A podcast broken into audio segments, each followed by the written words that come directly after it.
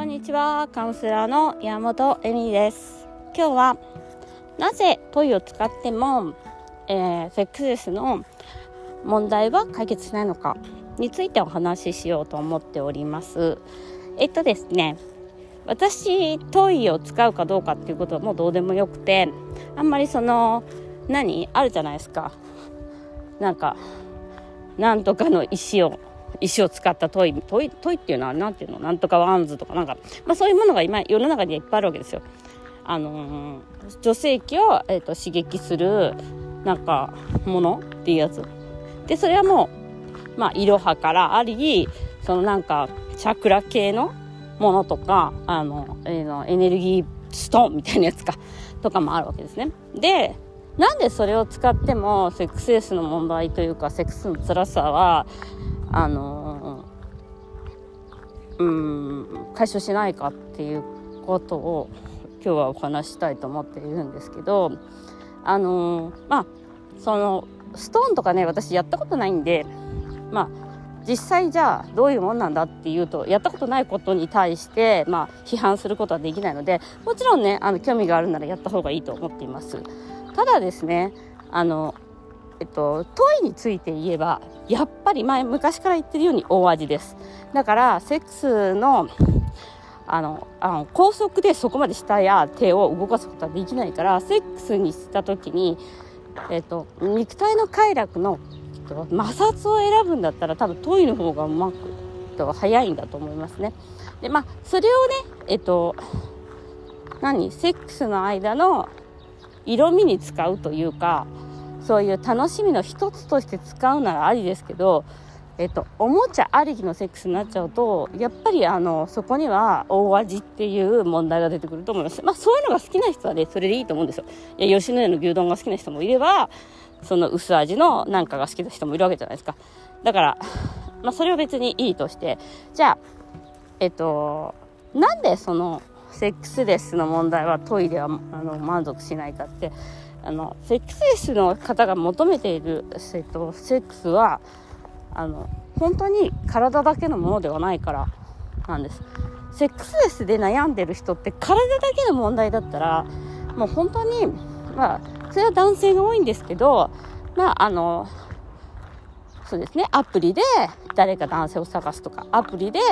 えっと、セフレを探すとかまああのいろいろそういう何て言うのかな、まあ、風俗。男性も風俗あるし女性も風俗あるしそういう意味で、まあ、おもちゃもあるしその快楽っていうか肉体的問題だけだったら結構簡単に、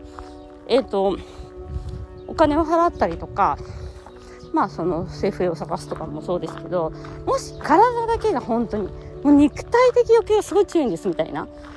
方だったらねそれをすればいいだけなんですよ。だからまあそのトイとかでもまあある程度オーガザムとかも選べるしえっ、ー、とまあセフレだったらセックスをするっていう肉体的欲求とかも多分えっ、ー、と多分じゃなくて、ね、肉体的欲求はね、まあ、あの満足すると思うんです。そこに人間関係とか恋愛感情とかまああのセックスエネルギーの交換なんで奪われるみたいなのになっちゃうと、まあ、女性は結構だからその人生的に奪われてる人はセフレ作ってもまあ奪われるよねっていう話なんですけどねあのそこがやっぱその潜在意識でイナチャイルドから結局同じになっちゃうんだけど、まあその体に具体的な問題だったら本当に解いていいんだと思います。ただし、ただし、やはりセクサリティに求めている、セックスに求めているものは体の問題ではないから。やっぱり心の問題なんですね。で、やっぱり心と心のつながりを感じるために、より一層つながりたいがために、こう体を使ってセックスをするっていうことだけなんです。で、その精神的つながりとか、えっと、精神的心の、えっと、よりどころっていうかなあの自分のそのさらけ出す部分みたいな欲望をさらけ出す部分っていうものを分かち合うことっていうことができないことが多分多分じゃなくて苦しみなんですよね。その自分の欲望を見つ見てもらえないとか分かってくれないとか。でそれは愛してるから欲望を持っているわけであの全然好きじゃない人だったらですねセックスレスになってもまあ困らないんですよ。逆に言えばまあ、ちょうどいいかなみたいな人結構いるじゃないですか。あのセックスレスの悩み言うとえー、うちもうなんかめちゃめちゃ逆に言われそうやられて困ってるとかあのそういう方もいるじゃないですか。あともうなんかあもう本当になくなってよかったと思ってるとかいう方もいるんでそれはやはりその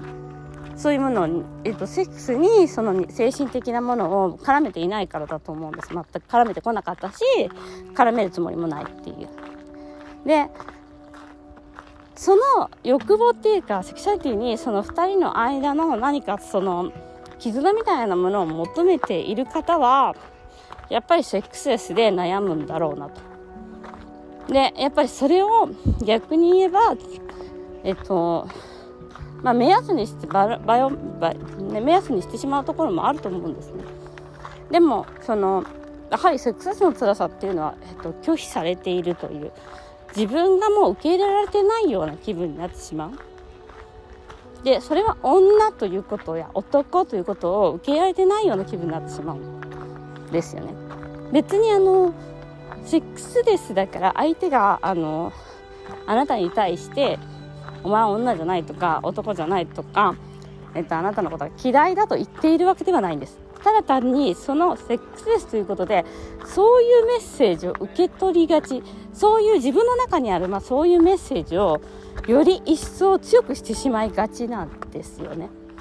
うん、でそれはと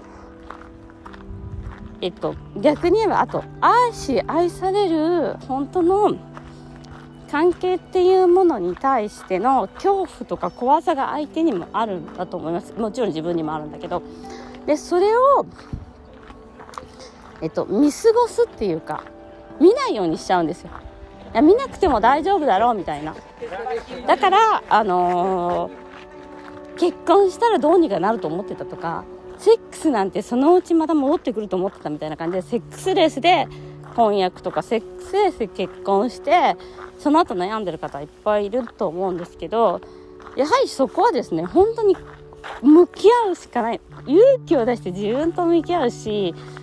あの多分その私がセックスをしたい理由とかをごまかしがちなんですよ自分自身に対しても。だからやっぱりそのちゃんと私は問いとかでごまかすのはごまかすっていうかまあそれでもそれでいいんだろうけどなんかそのそうですねそのごまなんかね問いを使えばセックススを解消できるとかいう方もいるんですけどなんかそんなの使える深い関係そんな楽しめる関係だったらレッスンなんかなってないんですよ 実際。やっぱりそういう話もできないからレッスンになっちゃうみたいな。とい、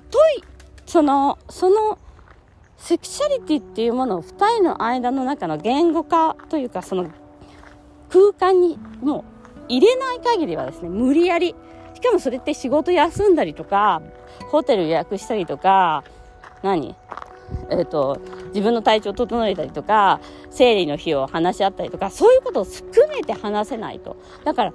ある意味、え、そんな、疲れてるしとか、テレビ見なきゃいけないしとか、出かけなきゃいけないしっていうか、なんかそういう細々したことの優先順位を自分たち2人のためにもっ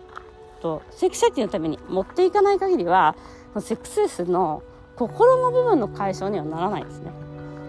でそれはやっぱりその2人の間にセクシャリティの養成順位や大切なものだっていうことを分かってもらってないからなんだと思うんですパートナーに。だから分かってもらう必要ってすごく必要であのそれをねやっぱインナーチャイルドの人は諦めがちなんですよ。言って親に言ったってどうせダメだしとか。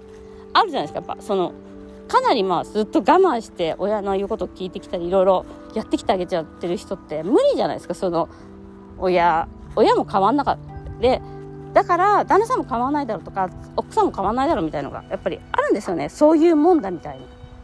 な。だかそういう意味ではやっぱりこういろんな要素が含まれてきてしまっているので、まあ、トイは別にあってもなくてもいいものみたいなものですね。もちろんあの体のねそのオーガズム得たことない人とか体の、えーと、快楽に対してすごい何？えっ、ー、と罪悪感がある人とかは、もちろんそういうのでレッスンするのもありだと思うんですけど、まあ、実物の人とレッスンした方が楽しいよねっていうのもありますね。なんか、え？そんなの使うぐらいだったら、セックスした方が早くねみたいな感じはあるんですけど、まあ、それはちょっと明日また次回の話で、その、にしましょう。ということで、今日もご視聴ありがとうございました。トイレはセックスレスは回収しない。あ、満足しないか。のお話でした。ありがとうございます。